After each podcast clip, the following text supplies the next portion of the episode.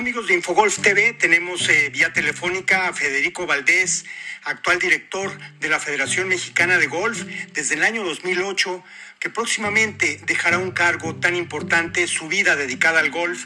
Y gracias por tomar la llamada, estimado Federico, y preguntándote qué te llevas de satisfacción con tu equipo de trabajo al frente de la Federación en estos últimos 13 años. ¿Qué tal? Gracias, gracias por la llamada. Yo encantado de la vida. Pues sí, son un montón de años, este, muchas cosas. Me llevo, me llevo eh, la, enorme satisfacción de haber aportado eh, en este tiempo todo lo que yo pude a un proyecto fantástico que es el del desarrollo del golf y del deporte en México.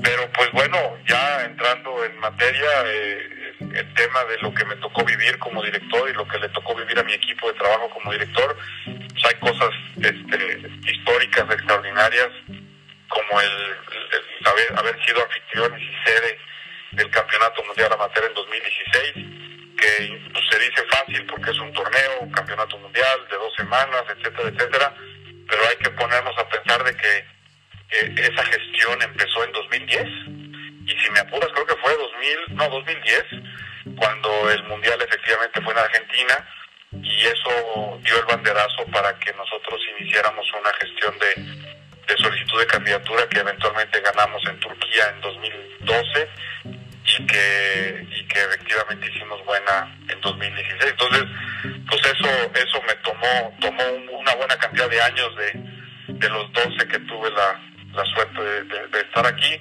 Y luego, pues bueno, eh, otros, otros eventos no tan, no tan deseados pandemia, en donde hubo efectivamente la oportunidad de, de, de, poner una, de dar una, digamos, apoyar al deporte, en el caso del golf, a nuestros afiliados de una manera bien distinta, encontrando oportunidades donde parecía que no las había, y, procurando para nuestros miembros golfistas, clubes, campos en México, ser un punto de referencia en todo lo que se refería para esta eh, en estos meses tan complicados que tuvimos campos que estuvieron pasando por malos ratos este ciudades que pues estuvieron paralizadas durante semanas y meses y bueno eh, la cercanía que logramos tener el consejo directivo y un servidor con los clubes y campos fue muy importante durante esos meses. Entonces, pues bueno, una la buscamos, el Mundial, otra nos cayó.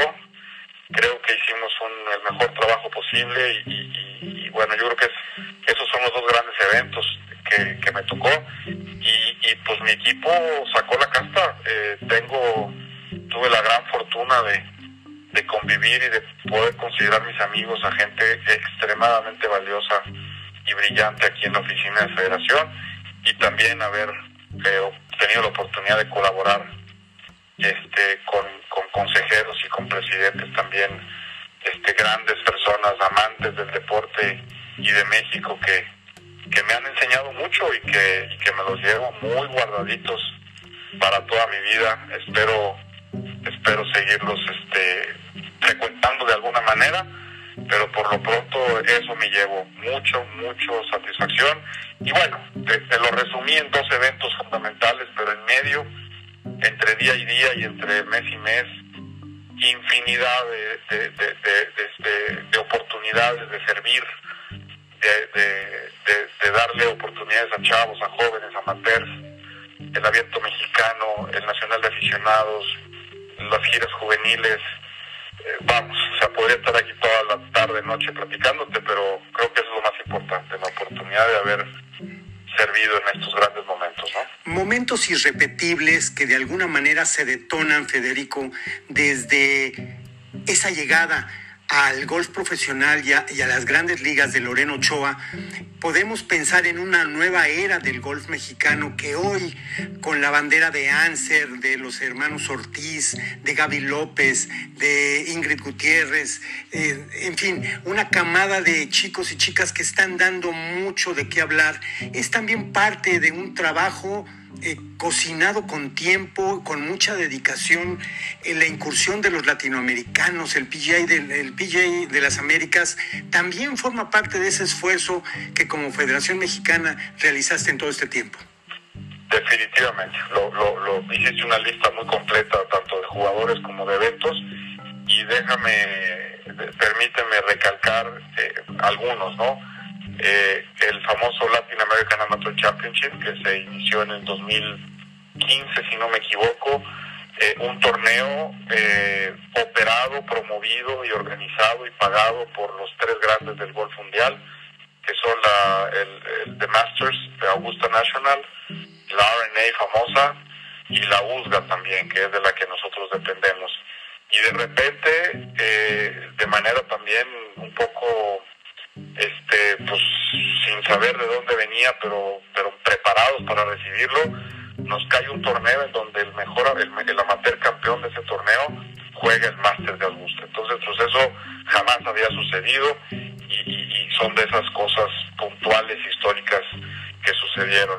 El, el PGA Tour Latinoamérica, que como tú también sabes no existía, lo máximo a lo que habíamos este, accedido, que era muy bueno, era el Web.com Acordarás, el abierto mexicano formó parte de esa gira.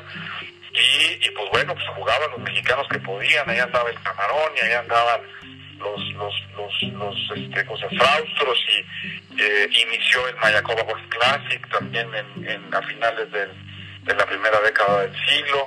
Y luego pues bueno a final de cuentas y, sin lugar a duda eh, todo esto lo detonó una, una gran mujer que se llama Lorena Ochoa aquí en mi nunca quité una foto de ella de cuando ganó el Nacional de Aficionados hace muchos años y yo creo que este es un recordatorio diario de, de, dónde venimos y para dónde vamos. Entonces, esta, esta mujer que, que se la rifó junto con otras chavas y niñas de su generación que, que iban un poco a la brava, a lo que viniera, este, sin saber bien para dónde, y, y, que, y que a punta de empujones y de mucho esfuerzo lograron hacer su, su carrera en el deporte y Lorena pues es ese gran ejemplo y sigue siendo ese gran ejemplo para todos, para mí, para golfistas, para directivos, para, para el que me digas, ¿no? Eh, entonces, definitivamente, si pudiéramos hacer, encapsular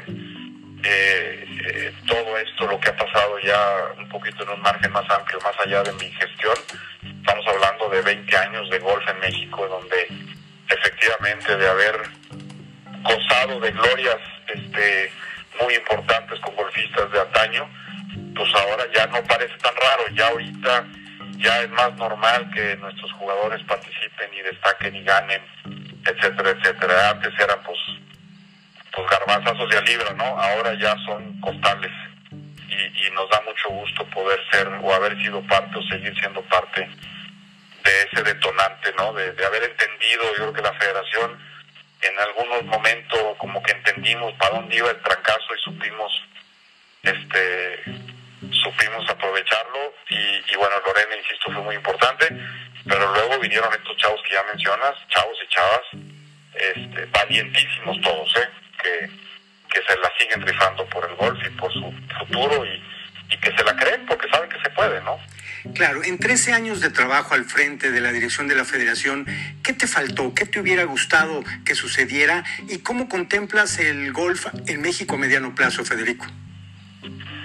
Pues mira, este, yo, yo siempre entendí, o más bien no siempre, eventualmente con ya después de unos años de trabajar aquí, entendí que el, la federación y el deporte federado es un debe de ser un, un, trabajo permanente. No no hay una meta.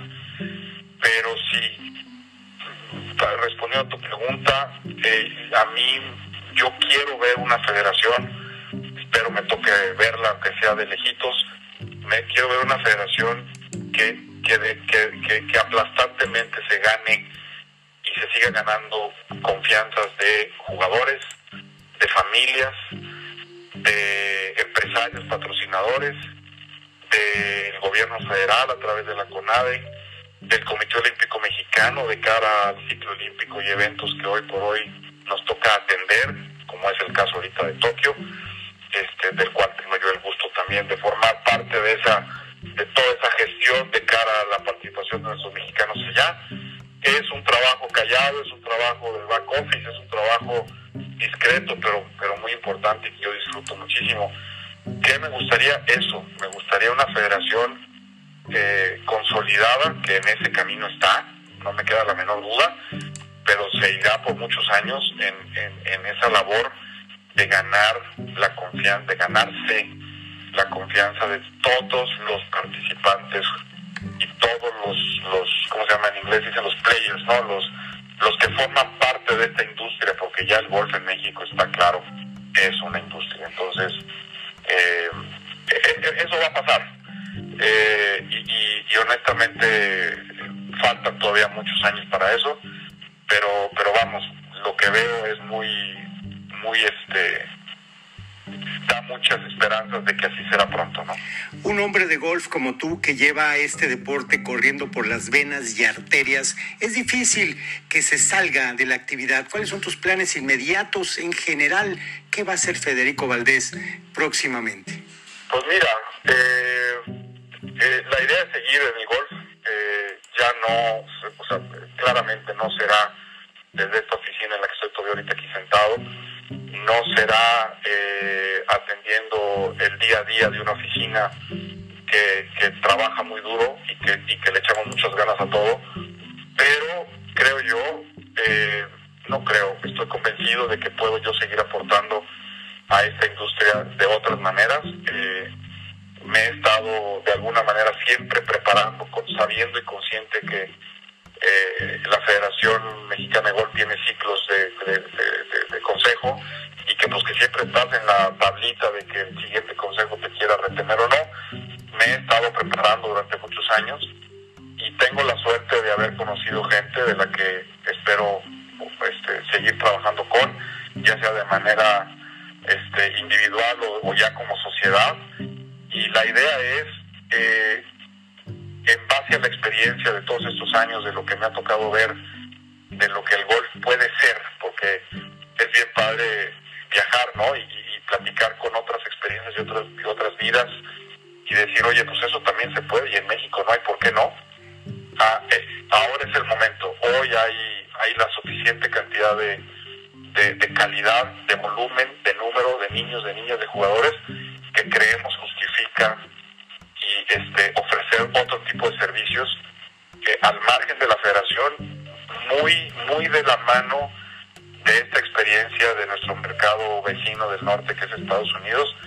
donde a final de cuentas pues ellos son, si alguien, si de alguien podemos aprender de ellos en términos de desarrollo de negocio e industria, y, y no se trata de inventar el agua tibia, ni se trata de descubrir el hilo negro, se trata de tropicalizar, copiar lo que es copiable, mejorar lo que es mejorable, y creemos que México se merece este, muchas cosas que hoy por hoy no existen.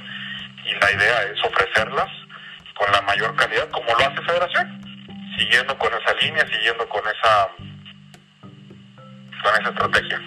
Federico Valdés, pues muchísimas gracias, un reconocimiento de todo el grupo que forma parte de Infogolf América por tus atenciones, por tu profesionalismo, por eh, la forma de, de, conducirte para todo mundo y también para nosotros. Muchas gracias por habernos eh, otorgado esta entrevista. Estamos seguros de que lo que hagas en el siguiente capítulo lo vas a hacer muy bien, porque tú sabes hacer muy bien las cosas. Federico Valdés, muchas gracias, te mando un fuerte abrazo y que venga ese cierre de ciclo y el inicio venturoso de uno nuevo. Te agradezco mucho. Un abrazo a todos. Gracias. Muchas gracias. Continuamos con más aquí en Infogolf Televisión.